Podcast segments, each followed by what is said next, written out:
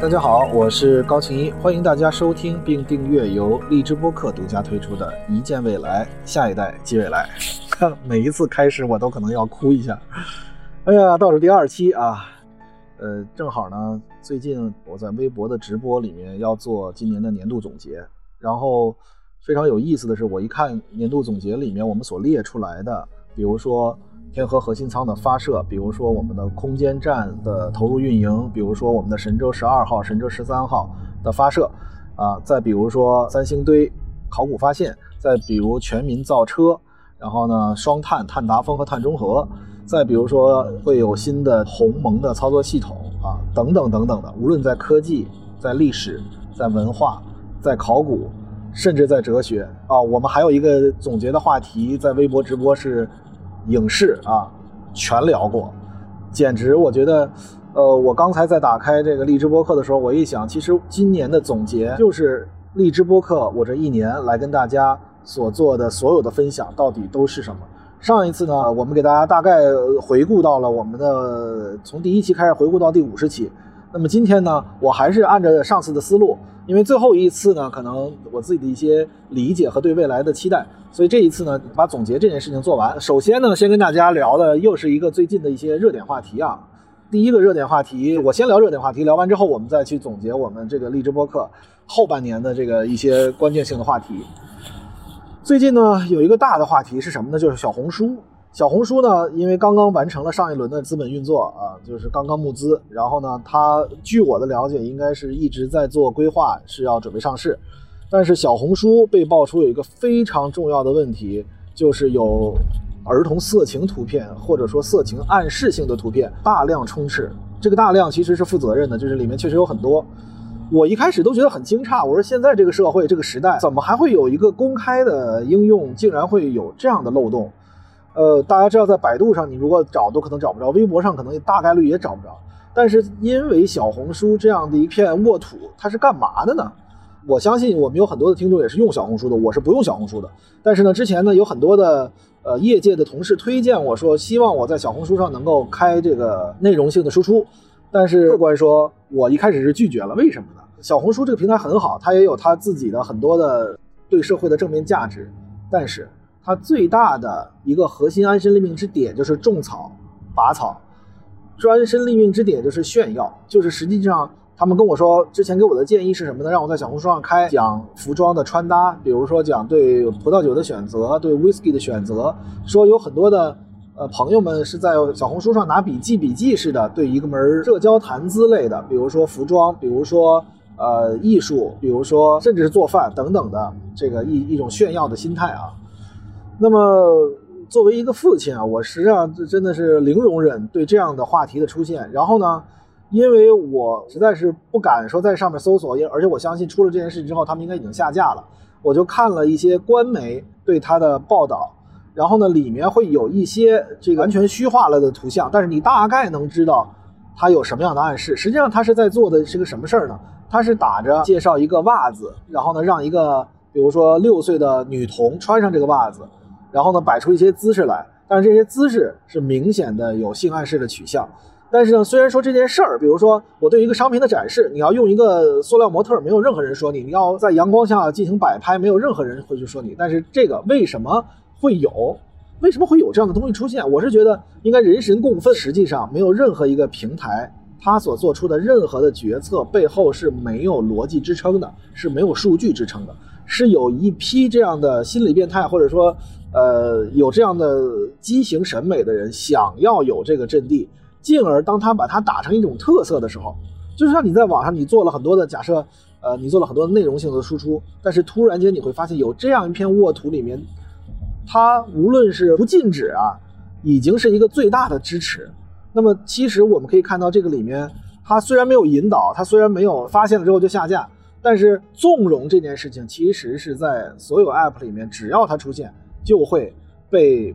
极大的群聚效应。这个在。复杂网络里面也有这样叫，就是你的成功，如果你取得第一次成功之后，你会不断的取得成功，叫 assortative mixing，啊，强者更强这样的一个逻辑。所以呢，在这个里面，只要他发现没有人去监管他，一定会更多的人在这里面。包括比如说，我们不是单说这个小红书，当年的微博也是这样。微博是个什么阵地？微博是个舆论阵地。微博是两方对于同样一个问题，是一个对于不同观点的对撞阵地。后来被饭圈给用了。那么，但是因为包括网信办有这个相应的，比如说清朗行动等等的，已经开始大规模的去整治和清理这里面所出的问题。可是，小红书。为什么会出现这样一个事情呢？其实就是当你一家企业想要在资本市场获得认可的时候，你就需要一定的成长率。这样的成长率其实跟自己相对比的成长率，也是跟周边竞争对手的这个增长率。那么小红书现在，我个人认为，在它细分赛道里面是没有其他竞争对手的。那么它就需要跟自己有相应的对比，对吧？那你成长的过程里面，是不是真的？能够比以前还取得更大的成果呀？那么已经有了的，是不是不要少了呀？尤其比如说互动性啊，然后呢观看率啊，然后这个交互性啊等等这些，互联网革命时期就出现的标准，我觉得像抖音啊、像快手啊等等平台也是用这样的标准去衡量一个影视作品的好坏，或者说准确说是自媒体的好坏，UGC 的好坏。其实我是觉得人工智能进入到下一个阶段，一定要有更好的评判标准去看它。我们可以再回到小红书这件事情来。那么它为什么这样？我个人认为是资本需要快速发展的速率，但是资本不需要快速发展的速度。这是什么意思呢？速度和速率之间的区别在于，一个有方向，一个没有方向。速率，我只要拼了命了，我最快的速率往前走就行了。而速度是指，你知道，如果跟正确的方向之间有一定的夹角的话，你走多远，那只是在绕路。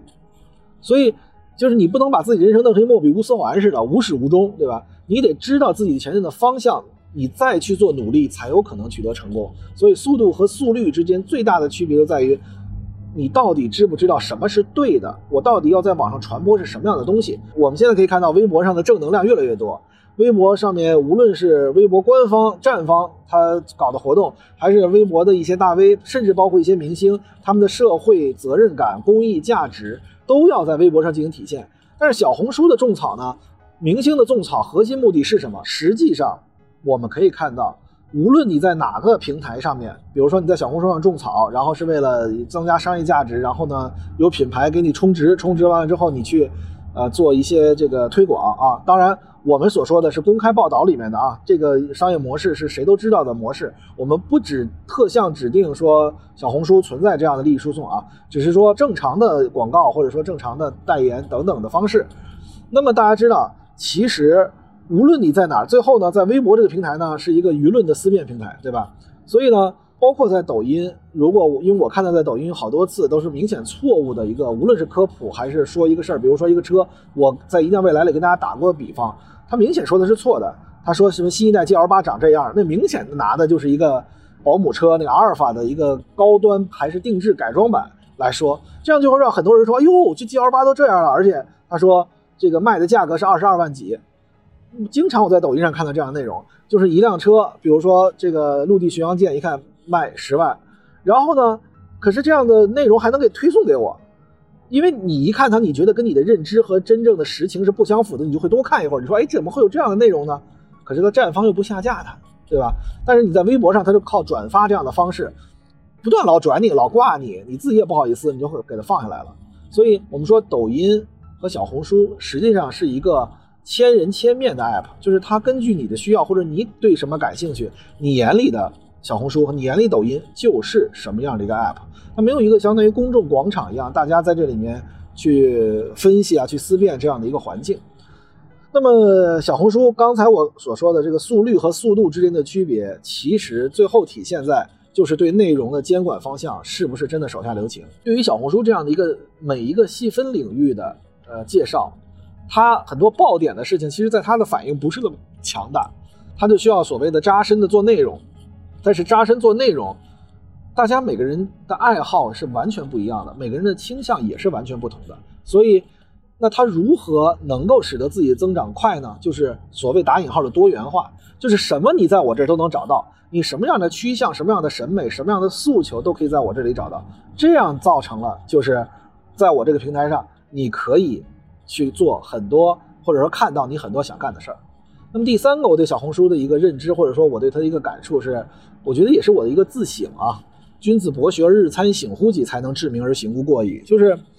我觉得我们已经失去了，或者渐渐失去了。最近呢，我是在跟一些出版社合作，一方面在写书，另一方面呢，我是在做书单课。为什么要做书单课呢？其实就是强迫着我自己在一定的时间之内去读完一本书，同时要能给大家讲出来，还不是剧透，不是说我给大家念了一遍这个书是什么东西，是分析出来，同时给出大家一些生活应用场景里面这本书到底有什么样的价值。比如说我最近在跟湛卢的合作，比如巴拉巴西的这个成功学，实际上就是我对这个书，因为它是复杂网络的背景，所以我非常爱看它。同时，它又能跟我们每一个人的日常生活有关，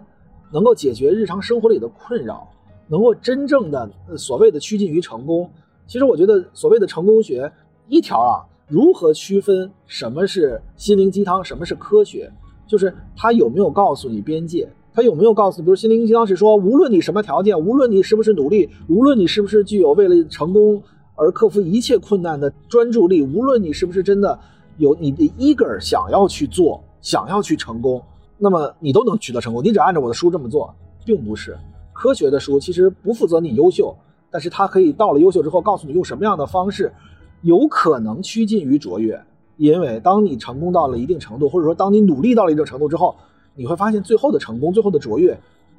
某种程度是运气，某种程度是一些细小的事情的体现，某种程度是一种自然的选择，就是给你还是不给你，对吧？啊，最后佛系了啊。也就是你早年间自由意志之后都成了宿命论，对吧？但是你做努力这件事情，任何一本书是无法告诉你的，你只有自己反省自己，然后自己发出努力。其实这也是在倒数第一二期的励志播客，我想跟大家说的是，也许明年我可能就没有时间在励志播客的环境下跟大家进行陪伴，但是无论在微博还是在其他的平台上面，我还是会持续的跟大家进行输出。但是我想说的是，无论任何自媒体人，无论任何泛知识领域或者说有观念的人的输出。我希望我们能一起培养出一种对知识认知的体系，对常识的理解，对热点问题分析的逻辑框架。我们无论表达能力，我们的思考深度，其实是建立在长期的阅读基础之上的。呃，我相信荔枝播客能够陪上大家更长的时间，希望大家能够重新拾起能够看书这样的方式。其实听书也是一个非常好的方式。我相信荔枝播客里面也有大量的专业内容，可以有大量的。我们不要把时间打成碎片化，我们要体系性的阅读、体系性的梳理、体系性的认知。所以我觉得这其实也许才是真正的，就是能够对我们每一个人的未来发展方向有一些好处的地方。所以呢，这是我的一个浅薄的认知啊，跟大家进行分享。回到小红书，就是我是觉得啊，像这样种草，像这样，比如说，你看啊，我们老说说英国贵族，比如说你看他穿袖扣啊，他穿的这个衬衫是有袖扣的衬衫。他穿礼服，哎，你看他的礼服，他知道 white coat 和 black coat 之间的区别，他知道什么叫 business casual，他知道，比如说这个领针是不是单独系领针，还是系个领带系领针，领结和腰封应该怎么样的配，那么到底这个衣服的长短是应该什么样子，某种颜色的袜子应该怎么配衣服？我觉得所有的贵族的培养，其实你的生活方式和你的认知，就跟现在我们对于一些传统文化的认知也是这样。腹有诗书气自华。当你真正对一个文化产生了认知和理解的时候，当你真正对一些来龙去脉知道的时候，当你真正知其然又知其所以然的时候，你是不需要这些种草性的知识点。你为什么想看种草？你为什么想看这些？根据他的介绍，比如说他们让我介绍服装的搭配，我说我从头一开始穿着的时候，并没有知道服装的搭配，我是靠看了。准确说，这不叫看书，看杂志啊。其实就跟英语的能力一样，你英语其实你背语法，你去记这个单词都是对的，它是夯实你的基础。但是真正你有没有英语的 sense，你有没有这个语感，其实是靠你日常锻炼出来的。所以，当然我们需要小红书里面的种草，但是我是觉得，包括你的审美，包括你对一些细分领域，其实我觉得你不如去看一看一些专业的，或者说这个。能够真正让你认知或者认同这个领域的一些文字性的内容，或者是声音型的内容，但是它是你必须得有 solid background，你才有可能。这其实就是我想跟大家来简要说一下的最近一个热点，就是小红书的这件事儿啊。然后同时也是，哎呀，感时花溅泪，恨别鸟惊心啊。到年底虽然很忙，但是我觉得这个已经一年的陪伴了，真的最后这几次每次录制的过程里面百感交集啊，真的跟呃荔枝播客，包括我相信荔枝播客有一些听众是从微博我的呃粉丝过来的，呃，我们不会失联，我还会继续在微博。但是也有可能是在荔枝播客的平台上，我们第一次见。那么我也希望日后，第一，大家多多支持荔枝播客，看看其他的方向的内容。同时呢，我还会继续持续输出，呃，来在别的平台上来跟大家进行分享。那么我们剩这点时间呢，我们再回顾一下我们在一见未来这一年后半年，我们大概讲了什么？上一次我们大概说到了核心舱里面，或者说在这个天宫空间站里面能不能听播客啊？然后呢，我第一次带孩子的飞行啊，这个也很有意思。在第五十一期的时候，我录的是我喜欢上录播客这种方式。到今天我录第九十九期的时候，我依旧想告诉大家，我喜欢上了这样的表达方式啊。只是你的时间呃真的是无法再细分了。呃，也许未来我还会回到励志播客，我相信励志播客也会有非常好的成长，因为这真的就是一个生活惯性生成了，其实是很难改变的。但是有的时候就是你必须得忍痛割爱。后来我给大家讲的叫做这个熵增定律，关于哈维尔事件的里面的问题的解读。哈维尔事件后来呢，很多人会说，当然现在没有定论，会说它是一个谎言，或者说它是一个呃怎么怎么样的一个事儿。然后呢，五十三，我谈的是滴滴出行，其实。滴滴啊，现在我们知道它已经开始双向上市，对吧？准确说，它是要从纳斯达克下，然后要在香港上。那么它用的什么方式？我们在后续的过程里面，我们也给励志播客的大家进行了介绍。后来呢，我给大家介绍的是投资人和创业者创业中的这些所谓的。九死一生。再后来呢，给大家介绍了一个，就是当时有一个热点问题是什么呢？是这个 Richard Branson，理查德·布兰森。我当时跟大家介绍过，他是我的一个非常喜欢的一个，或者说，我开始创业的时候，我就老看 Richard Branson，他是 Virgin 的创始人，而且呢，他当时是做了一个空天的那个飞行器，在航天和航空边界那儿做了一定的努力啊。然后呢，由此当时给大家介绍了理查德·布兰森。这个呢，其实就是。如果我们现在说，很多人觉得 Elon Musk 是所谓的这个时代的一个翘楚，当然了，我们国家也有很多这样的优秀的创业者，或者说我们说科学家式的创业者。但是 Richard Branson 其实他是最早期的冒险家啊，他所成就的商业帝国，呃，如果大家有兴趣，可以在第五十五期的时候再回顾一下呃，Richard Branson 当时的商业帝国，英国的 Virgin 的 Train 竟然比肩了 British Airway，就是大英航空的。这个维珍航空啊，当时的创建的，然后他做了 Record，就是这个唱片的版权的公司。呃，然后呢，我在后来又跟大家说，你看第五十六期的时候跟大家介绍的是阅读有多么的重要。其实就像我刚才所说的是，在第九十九期我又想说，我们大家要给一些时间让自己，哪怕是听书。呃，我们也是需要让自己沉浸下来，相对长一点的时间。比如我们能够听半个小时的励志播客，我知道励志播客里面还有一些比较好的栏目，可能是一两个小时的。当然，它可能是种陪伴性的，大家有一耳朵没一耳朵的。但是我觉得其实可以有一些书可以长期听，就是你可以养成这样的一个，因为我们现在已经不一定非要用眼睛去获得知识，但是用声音。获得知识其实也是一个非常好的方式。核心思想不是说非要形式上看书，而是要沉浸下来，聚焦在一件事情上。这件事情上，我觉得看书是一个特别好的方式。后来呢，就开始给大家不断的介绍书，比如说 Martin Ridley 的。创新的起源啊，这本书我也数次的在各个方向提到，它基本上是一本前半部分是科学技术的发展历史啊，从最早的恨不得农耕文明开始就不断的介绍，然后因为今年我们大家都知道疫苗和生物医药是一个非常重要的方向，那个时候呢。他从黑死病就开始给大家介绍起，然后把整个科技发展，包括一些机械文明的发展，都给大家做了介绍。所以，Mark Ridley 这本书《创新的起源》也是一个非常好的介入。那么第五十九期呢，我介绍的是自动驾驶啊，自动驾驶到今天依旧是我前两天在上一期的播客里边录制，也告诉大家，我接受这个英国的一个播客的邀请，我们去谈了一下自动驾驶。那么其实也是非常有价值的，就是等于对于这些呃我们能够看到的这个科技发展的过程里面，包括 X 轴、Y 轴，我们知道有一些导航的软件，但是客观说，什么是 Z 轴的，就是怎么样能够有一个。我们不仅能够看到平面的，我们还可以看到这上面有没有坑，有没有各种。所以在未来自动驾驶出现，现在我们是辅助驾驶，用一个 X Y 轴的导航就已经可以了。但是在未来，我们可能更需要不同的，需要一个 Y 轴纵深的这样一个情况。然后呢，六十一期开始呢，我就给大家介绍了时间规划局、命运规划局等等这些，包括我数次在励志播客里面给大家介绍过科技发展的未来趋势，同时还有比如说全民造车啊、全民投面条啊，为什么投资人会产生一些他是 fear of missing，他怕的是失去这样的一个机会，他好像我要持续在游戏桌上不断的去投注，每一个虽然少点，但是一旦我投上了一个，我就能够之前的本都回来了，它跟一个正常的投资理财的方向是不一样的。那么同时还有，比如教培行业，今天我看到一个新闻是说，学而思吧，应该是在做一个什么两万人的这个告别仪式，就是大家十二月三十一号中小学学科教育的老师统统离职啊，有这样的一个过程。你看，这是六第六十五期，八月二十二号录制的，到现在已经四个月，那么确实一个行业基本上重构了，或者说更为规范的去处理一个行业。那么再往后，我给大家讲了换体续命游戏，这个其实也是在科幻电影里面的。我给大家介绍了个基因，同时呢，第六十九期的时候还聊了娘炮啊。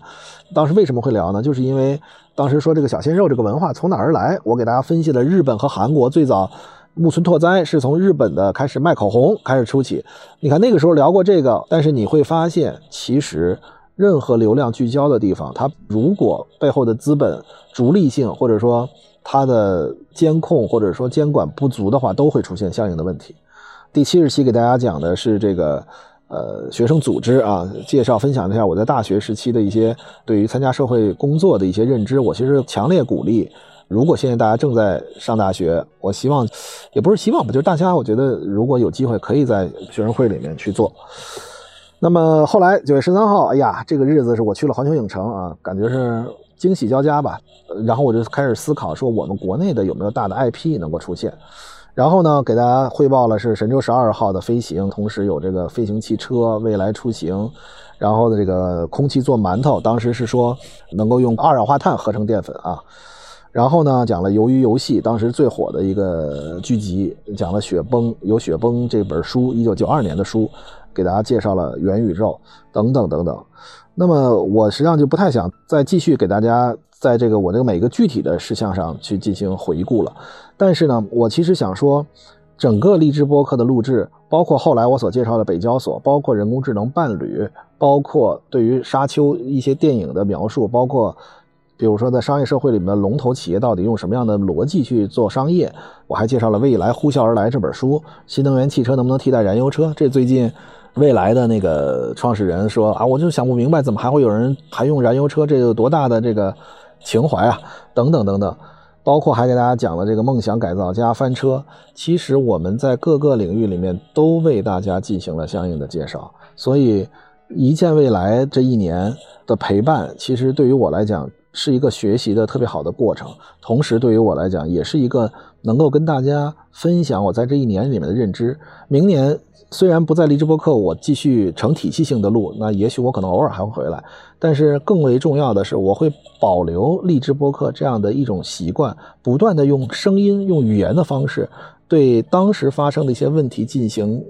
评价、学习、表达，进而呢，我们可以发现，把它梳理出来，其实就是一部那一年的热点问题或者科技发展的思考笔记。而这个笔记，无论对于我还是对于听众。也许都具有一定的参考价值，当然，也许会是一个批评的方向。起码我们有这样的一个记录和积累，所以感谢大家今年的陪伴。今天我还可以说，我们下次再见。呃，我们下次就是最后一期。感谢大家今天的陪伴，我们下次再见。